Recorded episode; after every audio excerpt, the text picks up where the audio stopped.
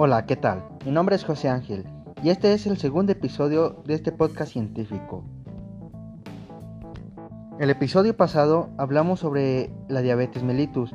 El día de hoy tenemos como invitado al doctor Eduardo Enrique Cepeda, que nos hablará un poco más sobre el tema de la diabetes. Adelante, doctor. La diabetes mellitus es un conjunto de trastornos metabólicos cuya principal característica es la presencia de concentraciones elevadas de glucosa en la sangre de manera persistente o crónica.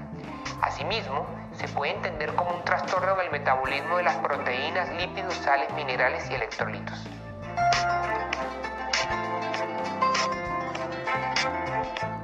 En la diabetes se clasifican y modificables. Los no modificables son antecedentes de diabetes en primer grado de consanguinidad, edad superior a 45 años. Y los factores de riesgo modificables encontramos el sobrepeso, la glicemia alterada en ayunas o intolerancia a los hidratos de carbono, la historia de diabetes gestacional, hipertensión arterial y los pacientes que tienen problemas de colesterol, básicamente un colesterol HDL menor a 45 y triglicéridos mayores a 250.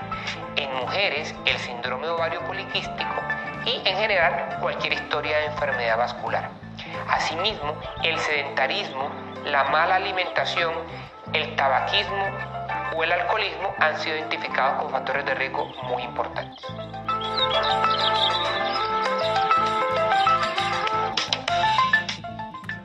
Alimentación es muy importante. Se requiere que el paciente inicie una dieta para reducir la ingesta calórica para de esta manera perder peso y alcanzar un índice de masa corporal cercano o menor a 25 kilogramos por metro cuadrado. La dieta debe ser fraccionada teniendo en cuenta la edad y la actividad física del paciente.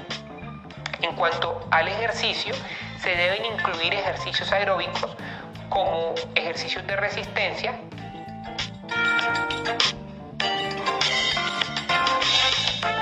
Básicamente son dolor en el pecho, dificultad para respirar, si el paciente además de eso presenta cualquier tipo de alteración neurológica, ya sea motora o sensitiva, mareos o incremento del ELACET.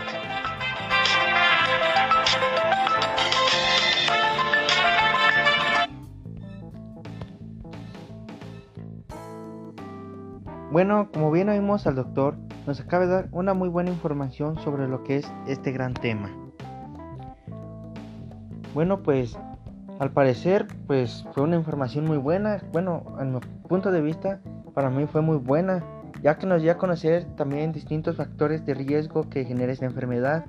Por lo común sería este el sobrepeso, la hipertensión alta, dolor en el pecho, mareos, entre otras, ¿no? Bueno, también nos habló sobre su alimentación que debe de llevar el paciente, este, que debe de tener una buena dieta adecuada, al igual del ejercicio, tiene que ser ejercicio de rendimiento para el cuerpo y así. Bueno, este, espero que haya sido de una gran ayuda para todos los oyentes de este gran podcast, ya que esta enfermedad no solamente se presenta en el Estado de México, sino también en todo el mundo. Bueno mi gente, con esto concluimos este podcast científico. Espero que haya sido de su ayuda y de su agrado. Muchas gracias y hasta la próxima.